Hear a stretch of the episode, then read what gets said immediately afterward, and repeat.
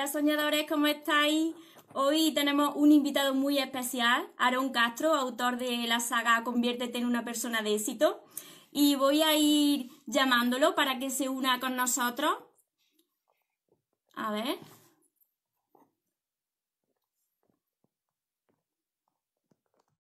Voy a ir llamando a Aarón para que se una con nosotros y ya empezar la... Hola Aarón, ¿cómo estás? Muy bien, muy bien, muy, muy, poco nervioso, la verdad. No, ¿cómo? La primera, es la primera vez que me hacen alguna entrevista. ¿Cómo va a estar nervioso? La única entrevista que yo he tenido en mi vida ha sido para, para ir al cole y ya está. ¿Sí? Para, Mira. Para probarla, eh, para pro, cuando una entrevista, nos hacían una entrevista en bachiller para probar una materia que era de servicio comunitario y, ya está. Pero era un valiente. Ya, a, mí me dicen, a mí me dicen con tu edad de hablar delante de una cámara y de hacerme una entrevista y salgo corriendo y tú estás aquí delante y no sabes lo que te voy a preguntar porque no te he dicho nada. Ahí está la cosa. Bueno, antes de que empiece a, preguntarte, permíteme un momento, una reflexión. Eh, en la vida todo tiene un sentido. Todo tiene un sentido si le permitimos a la vida que nos muestre ese sentido. Esta entrevista eh, teníamos fijada para otra fecha, no pudo hacerse en esa fecha y la vida nos condujo hacia hoy, hasta la fecha de hoy, que es 4 del 4 del 2020, un día mágico, súper poderoso, y hasta dentro de mil años no vamos a tener un portal tan poderoso como el de hoy, ¿no? Entonces, todo tiene un sentido, y si estamos hoy aquí, precisamente puede haber muchas personas que quieran oír lo que tú les vas a contar y que lo necesiten, que necesiten escuchar esa, esa superación personal que tú has tenido a tan temprana edad. Cuéntanos cómo, cómo has llegado a escribir eh, empezar a escribir esta saga, conviértete en una persona de éxito? ¿Qué te ha traído hasta aquí? Pues eh, el hecho de, pasar por un infierno, el hecho de, tener que superar varias eh, situaciones que me marcaron y que, me han hecho ser la persona que soy.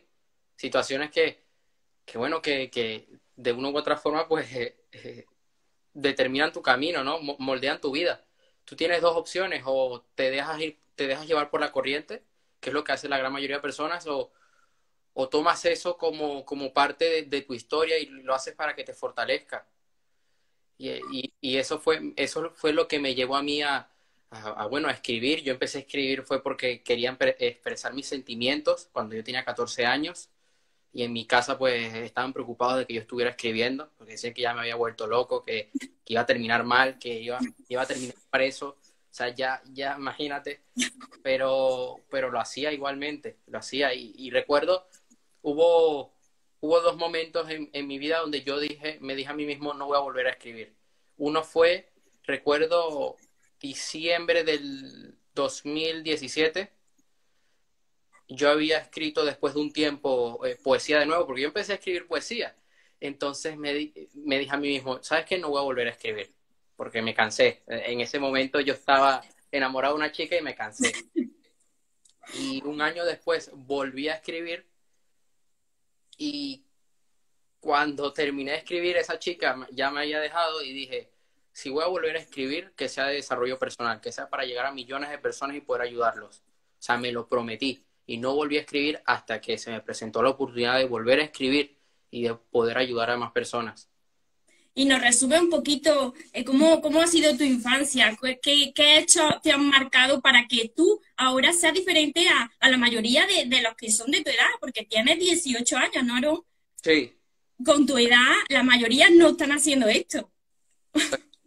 los que yo conozco no están haciendo esto. ¿Qué te lleva a ti? ¿Qué, qué, qué hechos te han marcado para, para que ahora estés, estés aquí hayas tomado esa decisión? Mira, ha, ha, habido varios momentos.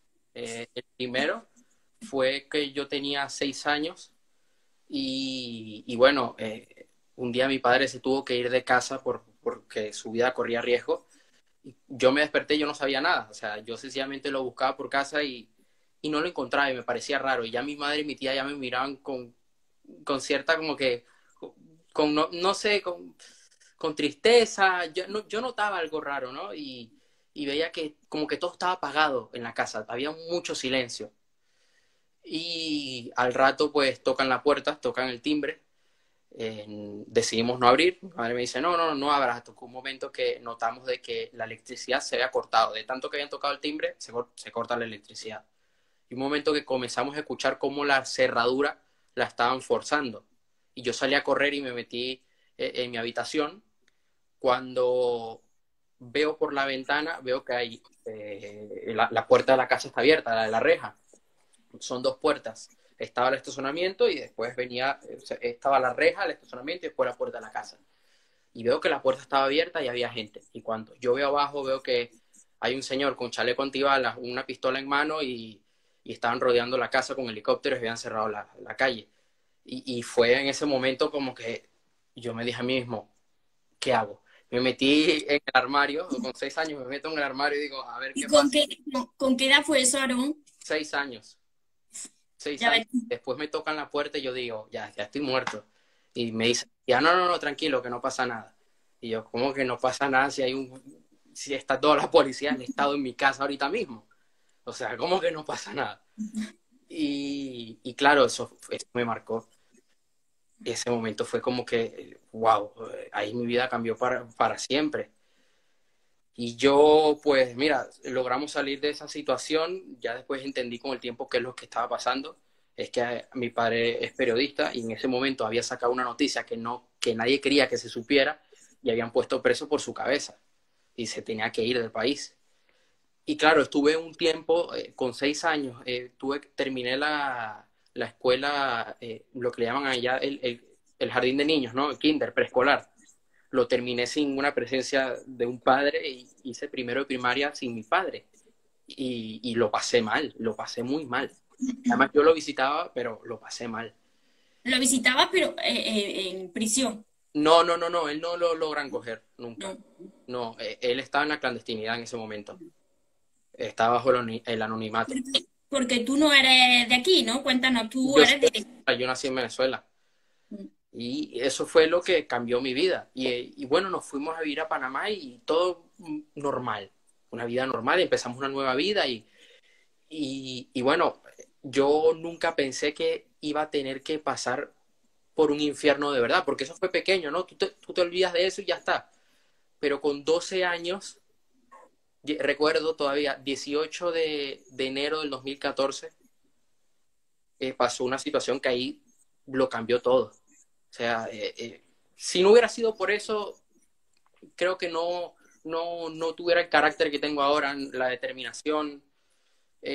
sufrí por mucho tiempo de ansiedad, de angustia, y fue que estábamos de vacaciones en una isla del Caribe, fue unas vacaciones espectaculares, y cuando estábamos en el aeropuerto, que estábamos regresando a casa, yo vivía en ese entonces en Panamá, nos detuvieron. Y nosotros no entendíamos por qué.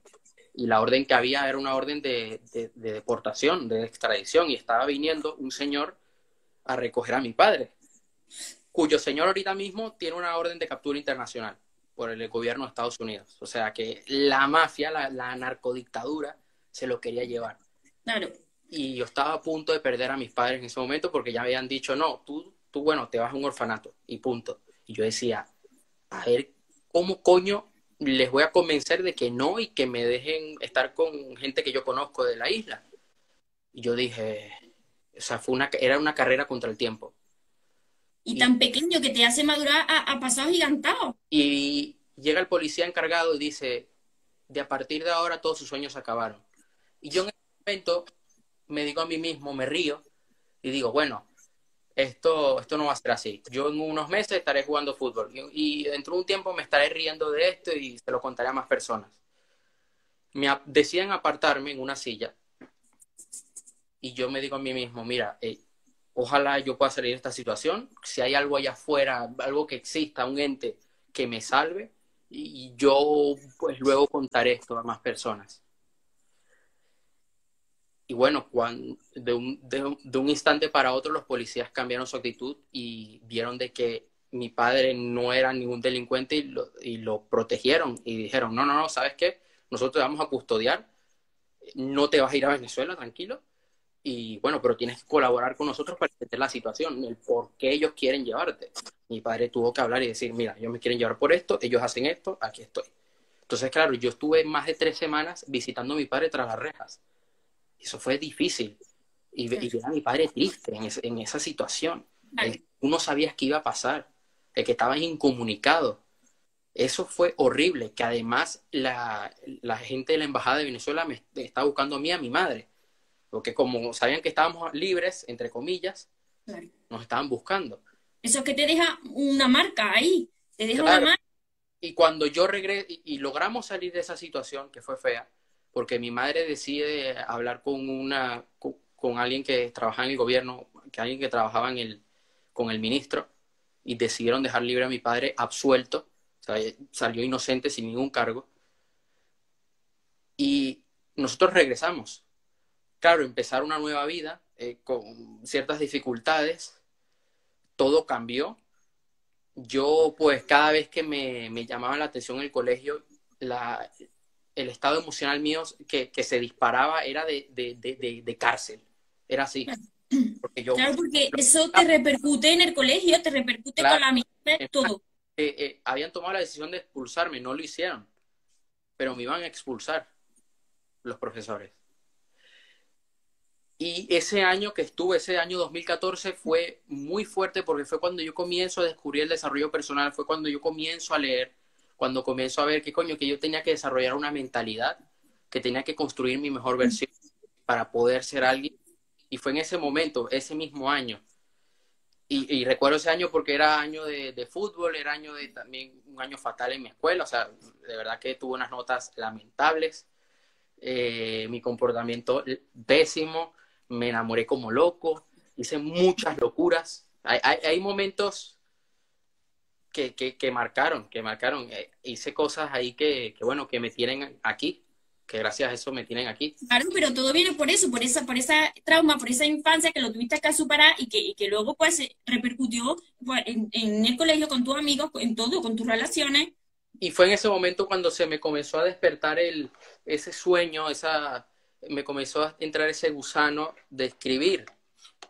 Yo, yo había escrito ya, yo había a escribir con siete años, pero ya en ese momento decía, quiero escribir algo que pueda ayudar a más personas. Y un año después, o sea, yo me decía a mí mismo, con mi ego, me decía, bueno, si me vuelve a pasar algo similar, ya yo estoy preparado. Y me dio eh, el golpe más fuerte por, por, idiota, para, para, decirme, ah, que, que eres capaz ¿Quieres, ¿Quieres hacerlo de nuevo? ¿Quieres meterte en un problema? Pues te voy a dar una bofetada. Y ya va, que aquí la luz. Ahora, no, ahora, a ver. Y, un, año, un año después, recuerdo, un la situación estaba complicada ya. Eh, mi padre tenía una academia de fútbol, ayudamos a personas, a gente pobre con esa academia y había una persona a la cual le habíamos alquilado una cancha, se había firmado un contrato, se iba a pagar una cantidad, pero al final de año, después del contrato, el dueño dijo que no, que había que pagar otra cantidad, o sea, el doble. Y mi padre dice, ¿sabes qué? No lo voy a hacer, porque tú no me mandas. ¿Qué pasa? Que la persona le dice, eh, vas a sufrir. Y, claro, yo de niño, con esa, el, hecho de ver a mi padre siendo eh, eh, acosado por, una persona, por una persona de calle, ¿no? Y que además él llamaba a mi madre para ver si mi madre le cogía el teléfono para insultar a mi madre, porque el tipo insultaba a mi padre. ¿Y tú presente en todo eso? Yo presente, yo decía, lo voy a matar, es que lo voy a matar, o sea, le arranco. ¿Qué edad tenía ya, Yaron? Yo tenía 13. tenía 13, ¿sí? Ya yo, claro, eh, y recuerdo aún el día que yo regreso del cole, salgo afuera, veo que no está mi padre que me venía a buscar, ese día me tocaba eh, clases particulares, tutor que yo tenía, y mi padre no está, yo digo, qué raro, yo voy a donde está el tutor, el tutor me mira con cara de circunstancia, me dice, no, sígueme, y yo, bueno, y nos estaban esperando afuera, y nos está esperando un señor que eh, solamente contrataba a mi padre para ir al aeropuerto. O sea, que era muy raro todo. y mi profesor me decía, no, que tu padre está viendo un terreno en Colón, una provincia a una hora de, la capital. Y yo decía, qué raro. Cuando yo entro en el edificio, está todo el personal del edificio viéndome entrar, con cara de, tristeza prácticamente, como si alguien se hubiera muerto. Yo llego al apartamento, abro la puerta, mi madre desesperada, y yo lo que veo es que pone unas velas, esas, unas velas que mi padre solamente encendía para situaciones de, de donde tenía que, por decirlo así, buscar algún ente religioso, ¿sabes? A buscar algo de más allá. Y yo decía, aquí algo pasó. Al día siguiente, por la noche, tenemos que ir al Ministerio Público. Me abren la puerta y yo veo a mi padre ahí, esposado. Y yo digo, ¿por qué? Y la abogada me explica el, caso. Y yo le digo, pero ¿cómo lo van a meter al preso si él no ha hecho nada? ¿Cómo esa, era la segunda vez. Claro, es la segunda vez, pero esta era peor aún. Esta era peor, porque aquí todos mis, mis miedos se hicieron realidad. Yo le digo, ¿cómo le van a imputar un cargo de, de ocho años que, que él no hizo? O sea, no hay pruebas. El fiscal se había encompinchado con la persona, cuya persona ahorita mismo es el yerno del actual presidente del país, de Panamá, eh, y habían pagado a magistrados, o sea, hubo un dineral, pagaron a fiscales, a magistrados, a la policía. Todos sabían de que mi padre era inocente, todos lo sabían, porque además no había pruebas, todo fue, era falso. Y, y, mi, y mi padre fue imputado eh, por algo que no tenía nada que ver. Le querían dar una orden con Interpol. Interpol dijo, él no tiene nada, él no tiene nada malo, así que dejen la locura. Y fue un juicio de, de sacar aquí trapos rojos. Y yo me quedé traumado y yo caí, en ese momento caí en depresión. ¿Esa fue tu primera depresión? fue mi primera depresión. E incluso yo recuerdo que al día siguiente, después de yo, yo haber atravesado todo eso, yo voy al colegio, me toca examen de matemáticas y lo dejé en blanco. Yo ya yo había perdido todo. Yo, yo estaba mirando el techo y yo decía, ¿qué voy a hacer con mi vida? Yo, yo pensaba que todo se había acabado ya. Mi sueño era vivir en Barcelona, donde vivo actualmente. Y nunca perdí esa fe, nunca. Nunca. ¿Y por qué te querías venir aquí a España, a Barcelona? porque yo de niño era futbolista, yo quería jugar fútbol aquí. Mi vida terminó dando varios giros y no, y no jugué fútbol, terminé haciendo otras cosas, pero terminé viviendo aquí. Y, y claro, yo, yo me sentía culpable, estuve varios meses en depresión, me trajo esos problemas en el colegio y además de eso, súmale que ya mi padre, a nosotros nos seguían, ya yo sabía cuando, cuando nos estaban siguiendo. Las autoridades nos están, midiendo cada paso que, que, dábamos. Y además de eso, mis profesores de la escuela, o sea, eh, los directivos de la escuela estaban ya intentando secuestrarme y lo habían intentado una vez, pero no, yo no estaba. Y yo me decía, wow, y mi padre dice, estoy en este problema y ahora tú me vas a meter, y ahora tú tengo que asumir un problema tuyo en el colegio, ¿no te parece suficiente? Me decía mi papá, y yo decía. Y claro, yo logro pasar esa situación gracias a que al desarrollo personal, gracias a que yo nunca perdí la fe, yo estaba en un bucle, pensaban en la escuela que yo me quería quitar la vida, cosa que nunca planteé, planteé hacerlo yo siempre quería salir, yo lo que sea, yo quiero salir de esto. ¿Y qué te salvó a ti, Aaron? ¿El desarrollo personal, empezar a leer libros o cómo fue? Empezar a leer, eh, empezar a leer libros, eh, a mí me llevaron un psiquiatra, no porque estuviera loca, sino porque, bueno, porque lo necesitaba. El hecho de enfocarme en mí, en mi crecimiento. Mi psiquiatra me dijo, enfócate en ti. Ya, ya es suficiente, ya es momento del cambio. O sea, ya, ya... Con muy poca edad, con muy poca edad. Momento del cambio con muy poca edad. Cuando todos los niños, todos los adolescentes están haciendo otras cosas. Claro, entonces fue eh, después lo que sucedió, eh, que la cosa pues se pausó un poco, mi padre seguía poniendo recursos ante el tribunal y, y bueno, llegó el momento donde mi padre, ya, disculpa que si no, ay Dios mío, llegó el momento que mi padre me dijo, bueno, eh, nos vamos a ir del país. En medio de la situación me dijo, nos vamos a ir, nos vamos a ir a España. Y, y, yo le digo, bueno, eso es bueno, ¿no? Y me dice, no, no, no, no, no. Eso no es nada bueno. irme así no. Y yo le decía, coño. Te venía ya a España, tu sueño. Claro, decía, bueno, una cosa mala trajo algo bueno, ¿no?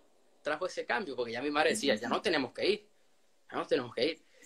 Y justo el día que ya vengo de camino, que tomamos el avión, eh, a mi padre lo detienen en el aeropuerto. Y ya, ya ahí sí que ya yo estaba entrenado. Ya, el día ya me había entrenado para que en caso tal de que suceda, ya tú sabes lo que tienes que hacer. Ya estabas preparado para todo. Ya yo estaba preparado. En ese momento no lloré ni nada. En ese momento dije, tranquilo, ya yo sé lo que tengo que hacer. Y claro, yo no sabía que la cosa se iba a complicar. Eh, mi padre no me, había, no me contó nada porque yo llego aquí y mi padre no quería contactarme para que no me preocupase. Me dio un ataque de nervios. A mí me, ha me dio dos ataques de nervios antes de venirme y justo cuando llegué. Yo decía, ¿qué hago? Claro, porque tú te vienes con tu madre, pero tu padre se queda allí. Claro, se queda allá y yo no sabía cuándo lo iba a ver de nuevo. Y estuve más de un año sin él. Estuve más de un año y incluso hubo un punto, porque yo me graduó de la ESO sin él. Y yo era el raro porque era el nuevo, porque él era el extranjero y era el único que su papá no estaba allí. Porque todos tenían su papá y su mamá, aunque estuvieran divorciados, pero los tenían ahí. Yo no. Yo tenía a mi madre y a mi tía. Y yo era el raro. ¿Y qué pasó? Que hubo un punto de, la historia donde yo decido dar la cara. Donde yo decido, yo tenía otra cuenta de Instagram en ese momento y yo decido grabar un video y mandárselo a la persona que había encarcelado a mi padre. Y yo le digo, mira, o lo dejas libre o te vas a tener las consecuencias. Le dije así tal cual. Y mi padre, eh, claro, mi, mi abuela se preocupó y mi padre me dice, entiéndelo, lleva más de un año sin verme si lo haces por algo. Y claro, lo que todo el mundo pensaba en mi familia, que yo la estaba cagando y que, ya iba, que, yo le había ya puesto la tumba a mi padre, pues no. Eh, la, la cosa se puso muy interesante, porque esa persona coge miedo, yo termino exponiéndolo y termino diciéndole, mira, sé quién eres, sé lo que haces, sé los negocios sucios que tienes, tú mismo, tú tienes y decido contactar a su esposa y le digo, dile a tu marido que se atengan las consecuencias, porque yo no le tengo miedo. Y si tengo que, y si tengo que buscar la forma de que todo el mundo sepa quién es, lo voy a hacer. Tan valiente y tan joven, ¿eh? Claro, yo, yo estaba cagado, pero yo decía, tengo que con la mía. A mi padre le querían revocar su, la medida que él tenía, porque él tenía país por cárcel, y se, le querían quitar esa libertad. Y llega justo el día de juicio, el careo, donde tiene que ver a esa persona, y la otra persona se pone a llorar en medio del juicio y comienza a echarme la culpa a mí. ¿Y qué termina diciendo el juez? Bueno, que mi padre era inocente porque no habían pruebas. O sea, que la, supuesta cagada mía lo terminó salvando. Y, mi padre me llama después me dice, mira, te tengo buenas noticias, y se echa a reír. Eh, ya estoy libre, ya voy a ir, espérate unos días y que sepas de que él se puso a llorar en medio del juicio porque decía que era tu culpa que, que tú lo... bueno, que tal, que no sé qué, pero bueno. Y yo decía, ahí está, toma. Y con esas piedras construiste esa fortaleza que tienes y esa fortaleza que... No era suficiente, sino que yo salía con una chica y esa chica pues tomó un camino muy feo, que no creo que por para no meterme en problemas con la ley, voy a decir por aquí. Eh, después me van a, van a una denuncia de difamación. O, pero el punto fue que me traicionó y aunque creas o no, cuando tú amas a alguien, y tú muy bien que lo sabes, que tú hablas de que tú, tú has escrito el tema, te sientes que te meten una puñalada y yo en ese momento sentí que me habían metido la puñalada más fuerte y fue, lo, fue un vacío muy grande porque mi, logro ver a mi padre, ¿no? Ya llega aquí a casa, pero yo tenía un vacío, yo no estaba presente, yo me sentía mal porque no podía estar con él del todo, porque en ese momento estaba estudiando, estaba enfocado en otras cosas. Y yo estaba, e, entré de nuevo en depresión y me dije, a, ver, tengo que cambiar mis creencias, tengo que cambiar mi forma de pensar y sal, voy a salir de esta y voy a ayudar a más personas. Tuve que cambiarlo todo porque yo había viajado al fútbol, estaba haciendo equitación, lo tuve que dejar porque pasaron cosas feas ahí. Cuando pisas fondo, ¿qué es por tu relación con aquella chica? Sí, porque ya yo tenía un cúmulo de cosas ya. Sí con el victimismo, con creencias limitantes, dije, ya yo venía ya estudiando desarrollo personal, pero no lo estaba aplicando del todo. Y fue en ese momento donde dije, lo voy a aplicar y voy a aprender más, porque tengo que aprender más. Y dije, y es más, tengo videos por ahí en mi canal de cuando yo, yo estaba deprimido y se me ve la cara y todo. Tenía una... Pero yo dije, voy a salir de esta sea como sea. Y fue cuando llegó el libro de, el, libro de Laín a mi vida y lo leí y cambió todo. Yo dije, voy a salir. Sí. Y voy a ayudar. Y cuando salga de esta, voy a ayudar a más personas porque esta va a ser, esta va a ser mi vida, esta va a ser mi profesión y me voy a dedicar a esto hasta que me muera. Y fue por eso. Y fue, fue muy difícil porque además que se, al sacar la relación, así me, me, me llamaba para, para decirme, eres un pringado, eres una mierda, no eres nadie, no vas a lograr nada. Yo decía, por mis huevos que lo hago pero ahora te alegra de que eso te haya pasado porque está, gracias a eso estás aquí.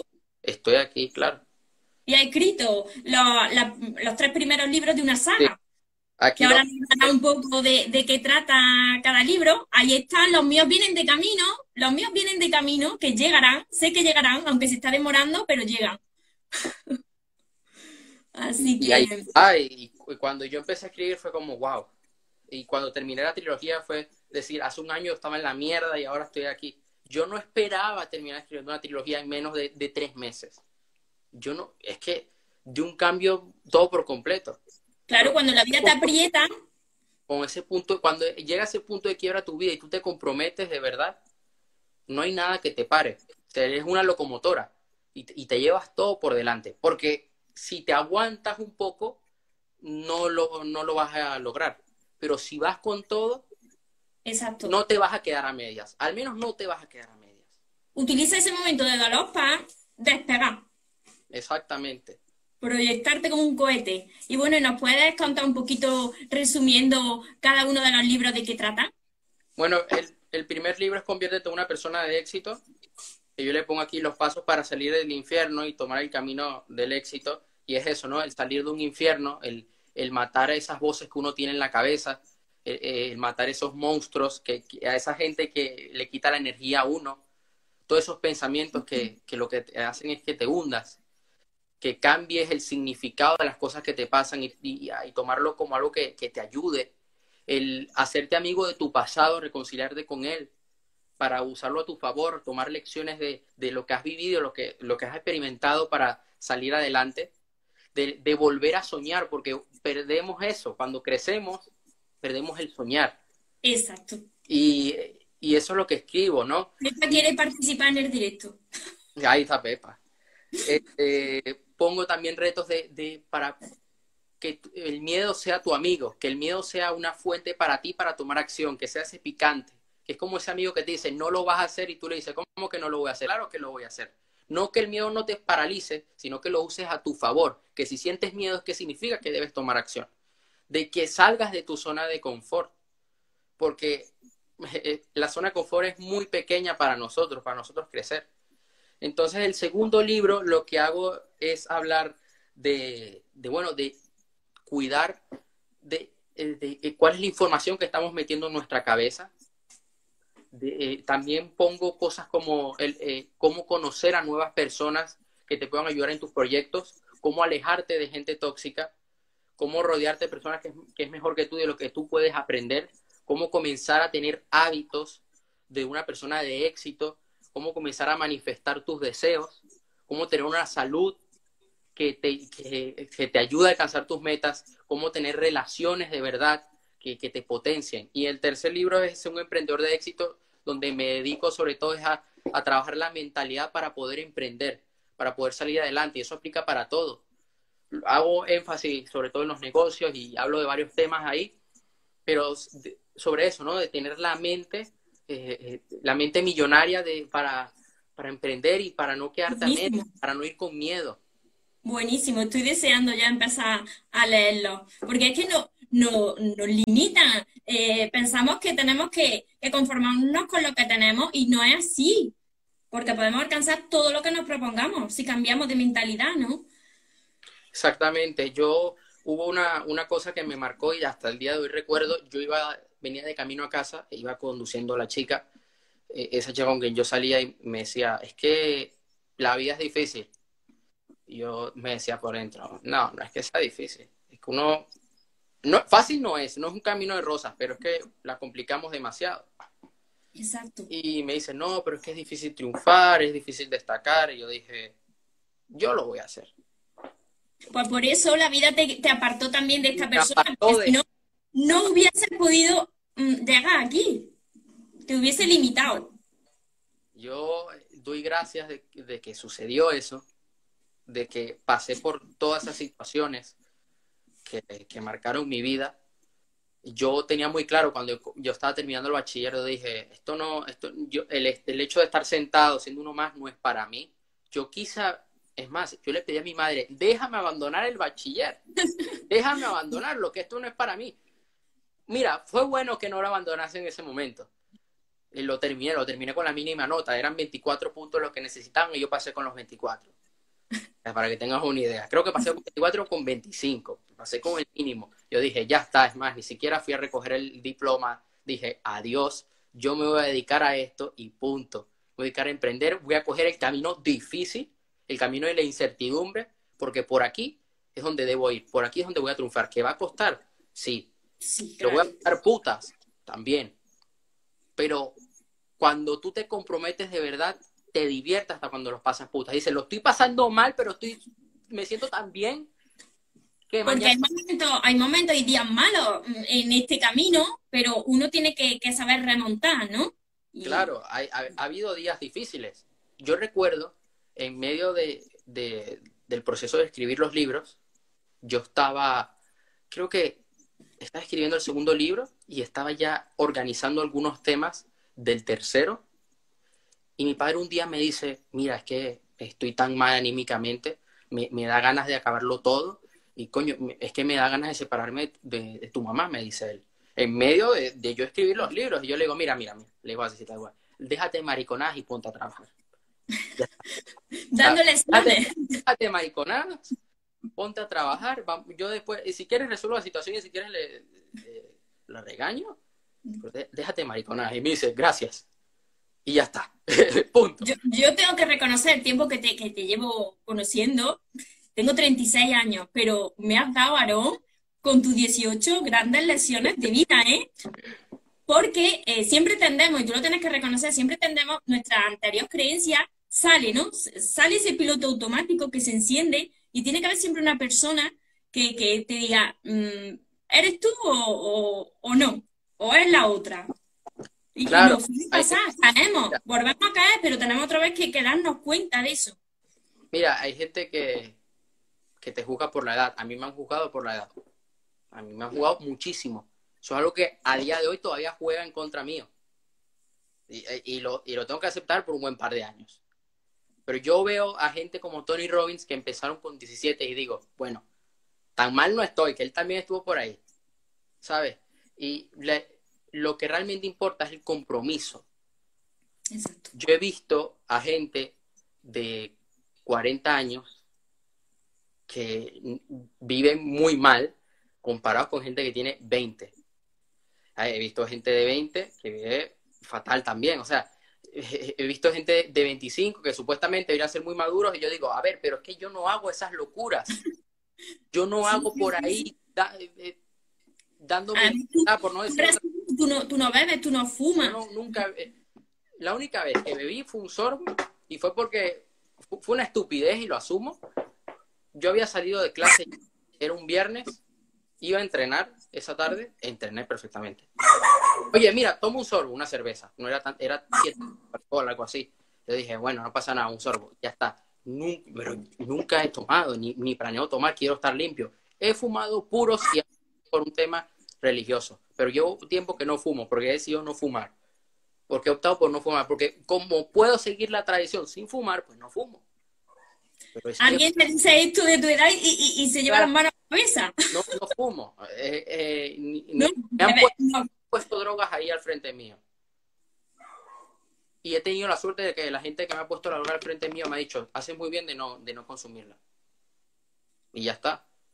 O sea, A mí, mira, hay algo que me, marcó y mi padre después me llamó y me dijo, acuérdate de esto, acuérdate de esto, me dijo así, acuérdate de esto, coño, de tu madre, que yo todavía no me olvido, no te metas en locuras. Yo tenía 12 años y un monje budista me dice, se sienta conmigo y me dice, mira, en los próximos años, cuando tú te vayas de aquí de Panamá, te van a ofrecer cocaína, te van a ofrecer drogas y tú lo vas a tener que rechazar porque no quieres tirar tu vida a la mierda. Así que ten cuidado. Me dijo eso. Y efectivamente, llegué aquí Y, y mi padre, desde, desde yo que era muy pequeño, siempre era honesto conmigo y me decía las cosas que él había atravesado durante su juventud y todas las locuras que vio. Y eso fue lo que en esos momentos de, de, donde yo veía toda esa porquería, yo me recordaba de eso inmediatamente. Y yo decía, ya yo sé cómo lo debo actuar. Ya yo sabía, ya por él, gracias a eso, yo sabía qué era lo que tenía que hacer, cómo salir de esa situación, sin entrar en conflicto, sino pasar desapercibido. Y bueno, me salvó el culo. Me salvó el culo. Y efectivamente estuvo la tentación al frente mío, pero dije, no, yo tengo una vida. te va intentando, te va intentando continuamente. De la elección que, que, que cojas, pues así irá o al éxito. La vida te pone a prueba, ¿sabes? Te pone a prueba a ver si de verdad estás comprometido, si de verdad vas a por ello, si de verdad vas en serio. Y te pone esas pruebas para fortalecerte, porque cuando tú te pones un, un sueño, cuando tú quieres alcanzar un sueño, vas a tener dificultades y eso es bueno porque significa que vas por el camino. Porque si no, no, valdría la pena. lo fácil no existe. Y, te da donde más te duele. Que te da donde más te duele, ¿verdad, Aaron? Exacto. Para ver si te frena o si sigue adelante. Y bueno, ¿qué, qué le diría eh, a todas estas personas que, que, ahora estamos todos encerrados? ¿Cómo estás llevando tú el confinamiento? Eh, ¿Qué consejo le, daríamos a estas personas para que, que, que, lleven esto lo mejor posible, no? Yo aprovecho el tiempo en trabajar en mi propósito de vida. Siempre lo, desde que descubrí mi propósito, pues trabajo en casa. Sí, o sea, que para mí no es algo fuera lo normal pero sí que me afecta el, el, hecho de, bueno, de no poder salir, de que hay cosas que yo tenía programadas, sobre todo cuando ya tú estás en este mundo, y tú muy bien que lo sabes, uno tiene que salir allá afuera con los libros, que sí, conferencias, ahora más, ¿no? Que hay que darse a conocer y hay que llegar a más personas. Yo también tengo la costumbre de ir al gimnasio. Entonces, claro, en esa parte sí que me afecta, el hecho de estar tanto tiempo encerrado sí que me afecta, pero hay mucha gente que, que se queja de no tener tiempo para hacer tal o cual cosa. Eh, y, qué pasa? Cuando llegan momentos así, siguen haciendo lo mismo siempre. Se ponen a ver Netflix, se ponen a escuchar música, se ponen a ver el Sálvame, se ponen a comer basura y no es excusa. Sigue haciendo ejercicio, sigue comiendo bien. Aprovecha este momento para trabajar en tu proyecto, para desarrollar ese negocio, para aprender ese nuevo idioma, para tocar ese nuevo instrumento. Mira, hay una persona ahorita mismo que yo conozco que me, que me dijo, mira, estoy aprovechando ahora para eh, aprender a tocar el ukelele. Muy bien, eso, eso está genial. Yo claro, porque si no... trabajando a un nivel muy grande. Mira, tú conoces a Carolina. Ella me decía a mí, no tengo tiempo para escribir. Y yo le digo hace un par de días, ahora lo tienes. Bien, ahora tienes el tiempo. Y, yo lo he aprovechado para escribir, porque comencé a escribir el quinto libro, y lo he aprovechado para, bueno, hay cosas que he tenido que cambiar. Digo, bueno, no puedo hacer una conferencia, pues hago videos y tal. Aprovecho hay que aprovechar el tiempo hay que prepararse para que cuando nosotros salgamos de esto, salir a comernos el mundo, salir a triunfar. Porque si no aprovechas ahora, cuando salga, va a estar peor que cuando empezaste. Vas a ser un zombie. Y, no podemos hacer eso. No hay personas que no están haciendo nada. Hay personas que no hacen nada, nada más que eh, están en su casa viendo la tele, como tú dices, no están haciendo nada, nada más que viendo la tele, las noticias, películas, series, eh, del sofá al sillón, del sillón a la cama, durmiendo y, y qué es de su vida. Entonces, yo, yo, yo, yo, no sé cuándo va a acabar esto, porque va a ser un infierno, pero, pero nos hace fuertes. Sí. De controlar mis emociones, sobre todo, porque he estado en situaciones parecidas. Eh, y mira, yo le he dicho a mi familia, cuando se acabe esto, yo, yo voy a salir a comerme al mundo, lo tengo muy claro y por eso aprovecho este tiempo para, para formarme, para, claro para leer, para salir a llegar a millones de personas. Voy a aprovechar y, voy a volar. cuando, estás ocupado no te estás preocupando de lo que pueda pasar, porque estás ocupado en, dirigirse, en dirigirte hacia tus sueños. Entonces, el problema es las personas que no tienen un sueño que cumplir, no tienen una meta, no tienen un objetivo que alcanzar, entonces su vida no tiene sentido, porque yo estuve así mucho tiempo también, hasta descubrir el propósito de vida es que no es algo de motivación, porque la motivación te dura tres días. De nada te sirve ver este directo, motivarte y mañana seguir haciendo lo mismo de siempre. Exacto. Uno necesita inspiración y la inspiración te la da el sueño. Eso. Tu meta, tu objetivo. Y hay que tener un sueño, hay que tener una meta. Cuando tú no tienes metas, vas por ir por la vida perdido. Y metas en el, o, en, el amor, o en la salud, o en el dinero, o en todo. Una cosa. Que sea grande y que englobe cada área de tu vida, espiritualidad, contribución. Porque cuando uno no tiene metas, uno no se levanta con ganas por las mañanas. Yo a veces me levanto a las 3 de la mañana y digo, uff, quiero salir a comerme el mundo, pero digo, ya, que tengo que dormir. A veces me levanto, he soñado que estaba dando una conferencia y digo, mierda. Bueno, no importa, tengo que seguir. Así me... es cuando tú tienes un sueño, te acuestas, andas temprano y sigues y baja por todo. Y lo haces porque sabes que cada paso que estás dando te lleva allí y que cada paso vale oro y que cada minuto lo tienes que aprovechar. Que tienes que pensar de que tu vida se va a acabar hoy, que tienes que dar todo. Exacto. Y, y, es eso. Que cuando te vayas, te vayas con la conciencia tranquila que luchaste hasta el último día de tu vida.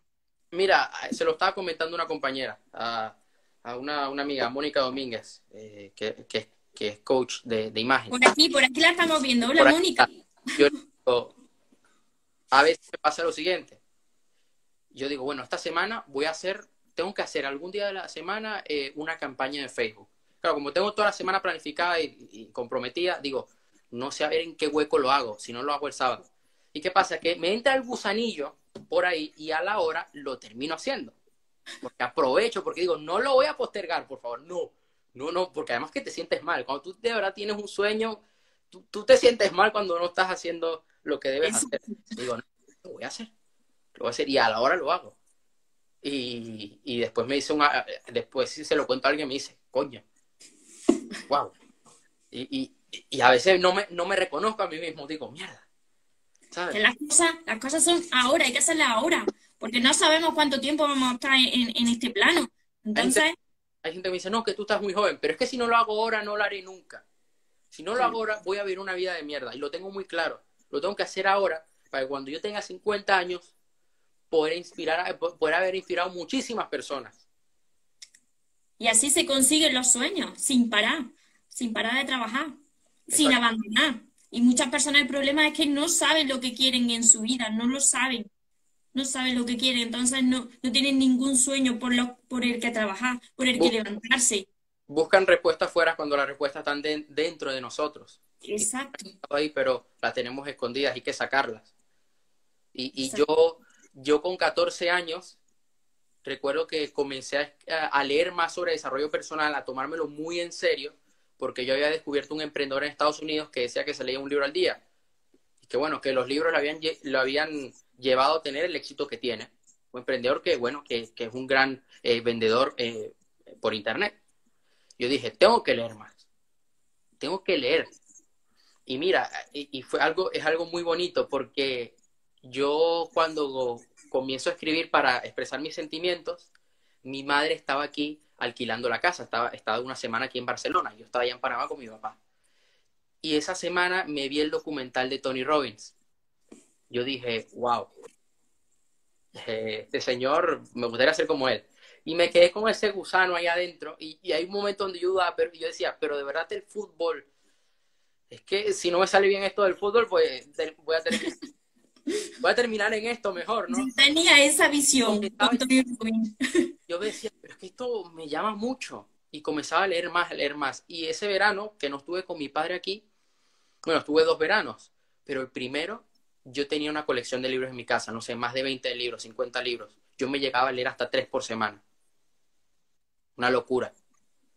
Una locura. Y cuando yo llegué de nuevo al colegio y tenía que eh, estar entrar en bachiller, yo, mi cabeza decía, wow, es que esto no es para mí, esto, esto de estar en un aula. Y recuerdo un día que fui a un curso, una formación, y regreso al, colegio y digo, no me siento cómodo aquí, yo quiero ir más allá. Y, eso, la, la, lectura, el hecho de haberme formado, expandió mi mente, me hizo madurar mucho, pero mucho. si no hubiera sido gracias a eso, no estaría aquí. Y sigo formándome. Yo le dedico gran parte del día a formarme y aplicarlo, porque el conocimiento es, es, es, poder de verdad cuando tú lo aplicas.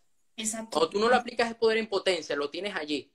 y conocimiento de, de, crecimiento personal, no todo tipo de libros, libros que te aporten. Yo no leo novelas ni nada, ¿no? Me aburren, me aburren. Es más, las novelas en el colegio, yo buscaba los resúmenes en internet, ¿por qué no? Porque lo odiaba. Y yo decía, ¿de qué voy a aprender aquí? Al igual si me leo Gabriel García Márquez, eh, me leo a Don Quijote, pues sí.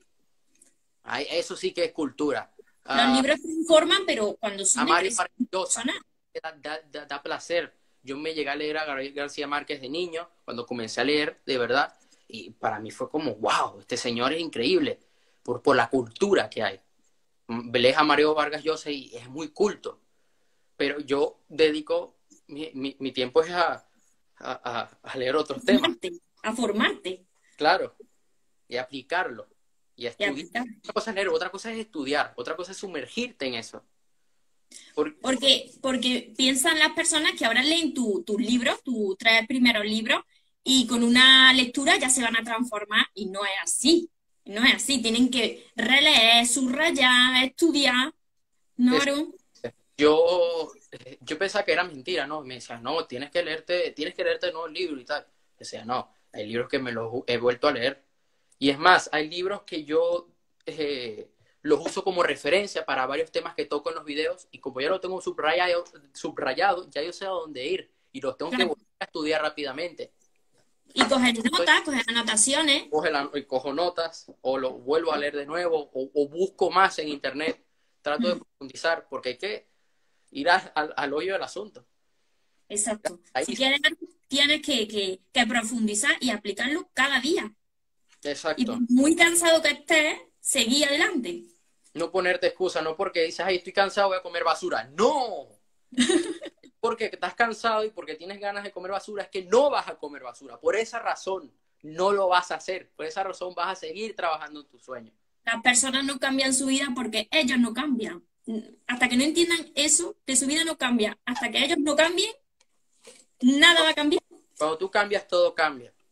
Eh, yo cuando comencé a cambiar, mis relaciones cambiaron, mi vida cambió, mi relación con mis padres cambió, porque pensaban que yo estaba un poco perdido, pero después vieron que no, tan perdido no estaba.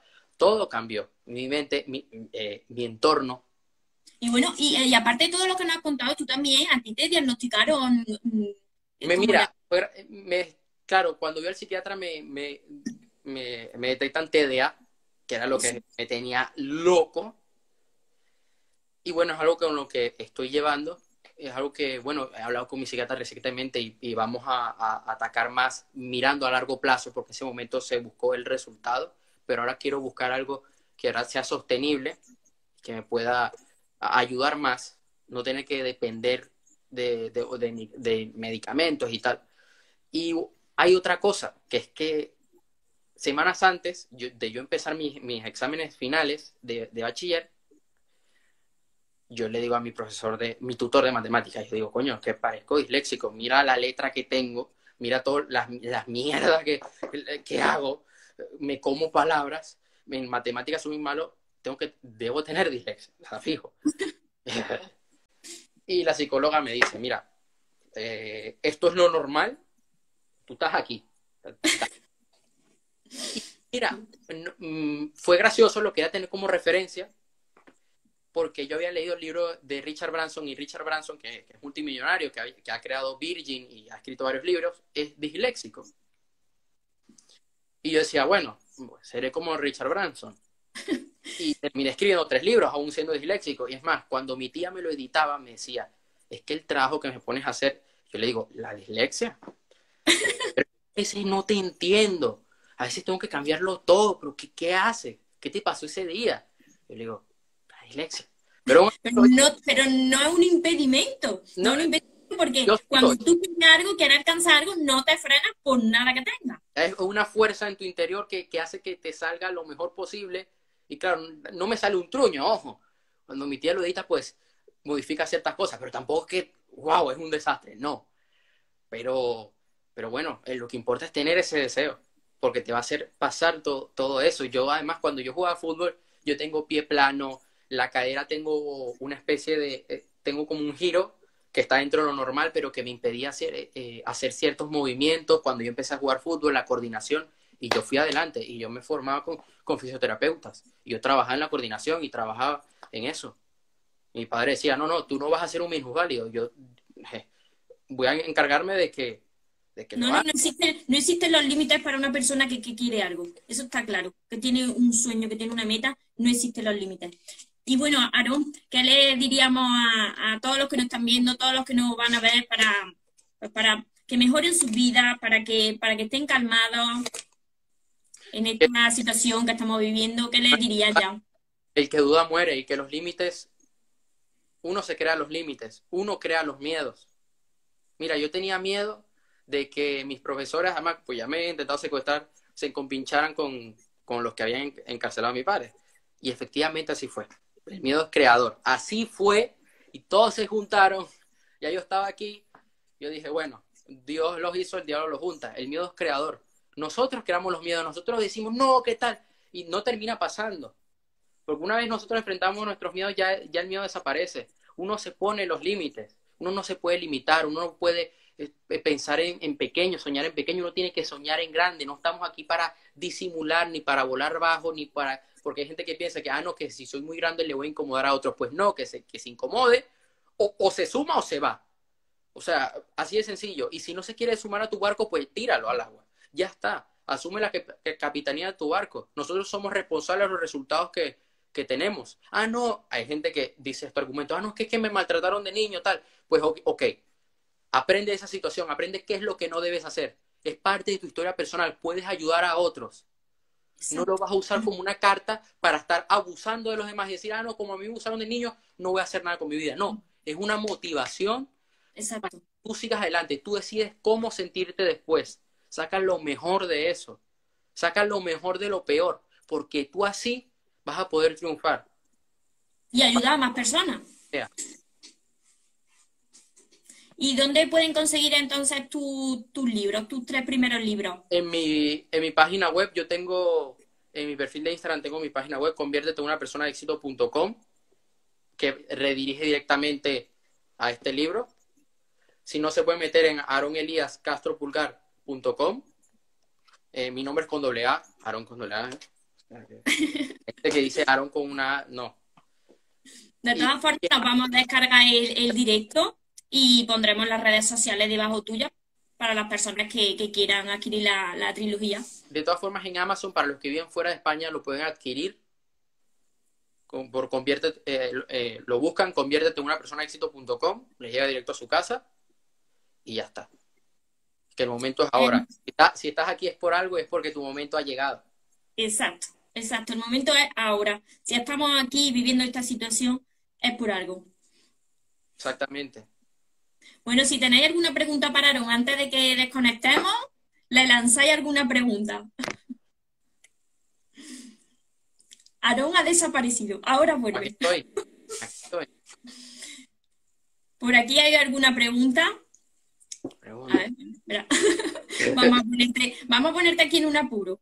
Pregunte, ¿qué, qué bueno, yo, yo, decirte, Aarón, que eres una bellísima persona, tanto por fuera como por dentro. Aquí los que, los que nos estáis viendo, las chicas que nos estáis viendo, sorteras, por favor, tenéis un partidazo delante de vuestro ah. ojo. No lo dejéis escapar. ¿Qué correo?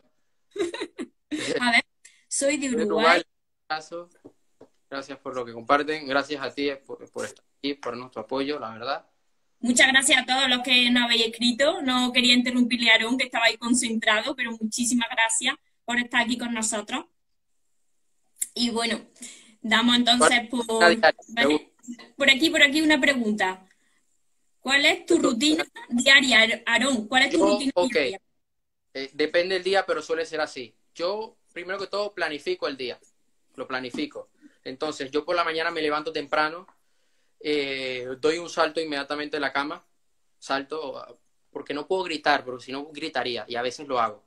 A veces nadie grito, soy imparable, soy becerro, soy el mejor, soy el número uno, y lo grito. Y además, tú lo sabes muy bien que lo he hecho.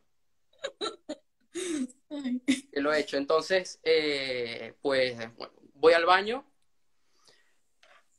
Ya. Muchas gracias, Trini. Voy al baño tal, me, bueno, me, me ducho y hago ejercicio. Lo primero que hago al levantarme es hacer ejercicio para elevar mi energía. Después de eso, eh, o me tomo un café o como algo y me, o me pongo música para, para elevar mi, mi, energía. Cuando termino de hacer ejercicio me ducho nuevo, a veces lo hago o, directamente hago ejercicio y después me ducho, me ducho antes y después hago ejercicio y me ducho después. Así soy. Entonces, pero para, para despertarme. Planifico el día porque hay ocasiones donde planifico por la mañana y, y a las 9 de la mañana comienzo a escribir o a hacer alguna campaña de marketing o a editar la página web. Después hay una parte de la tarde donde yo dedico es a un proyecto que yo tengo con, con, otro compañero. Eh, esa parte la dedico también para o editar videos o formarme también, porque yo ah, de 12 a 3 lo tengo programado para formarme, para verme algún video, algún curso. De 3 a 6 lo tengo para ocuparme de negocios, para ocuparme de, de la página web, de campañas de Facebook, de creación de contenido, de grabar un video después vuelvo por la tarde a leer, dedico una hora a la lectura, eh, busco sobre otros temas de marketing, de, de, PNE, de, de, lo que sea, ¿no? En ese momento donde esté poniendo un foco. Y por la noche, pues eh, depende. A veces eh, debo editar un video, debo hacer un directo o debo seguir formándome, gran parte de mi vida es formándome, pero lo voy combinando. Entonces mi, mi rutina diaria se basa en, en eso, en ejercicio, en, en, producción, que es escribir, que es editar los videos y, y informarme, informarme mucho. Y luego por la noche cuando estoy ya voy a dormir, pues hago una meditación. Aquí está la clave de que por qué unas personas consiguen grandes cosas en su vida y otras personas no. ¿Por qué unos tienen suerte y otros no? Dicen las personas, no es suerte. No es suerte. duro, constante. No importa la edad, no importa, no, no existen los límites, porque ahí estás tú de ejemplo. Y ahora, muchas personas. El tiempo de las cosas que hago. Uso una aplicación para medir el tiempo de las actividades que hago. Para así decir, coño, que he perdido tiempo en esto, eh, no debía hacer esto, y así lo mido y puedo centrarme más. Perfecto, Aarón. Bueno, pues muchísimas gracias. Muchas gracias. Muchas por, gracias por este ratito, por, por, tu, por tu sabiduría a tan temprana edad que nos deja a, a la mitad muertos y muertas. Por aquí te dicen ánimo y muchas gracias. Muchas gracias, ¿verdad? Muchas gracias por su apoyo. Eso es lo que a mí me inspira cada día y poder adelante. Gracias a todos. Eh, gracias, Aarón. Eh, te mando un abrazo muy fuerte, te quiero mucho y bueno, seguimos en contacto. Guarda el directo para que queden las 24 horas, para que después... Sí, lo... sí, sí, lo guardo, lo guardo ahora mismo. No se lía aquí una. Muchas gracias a todos por, por estar. Un abrazo, ¿no? un beso. Un abrazo. Os amo a todos.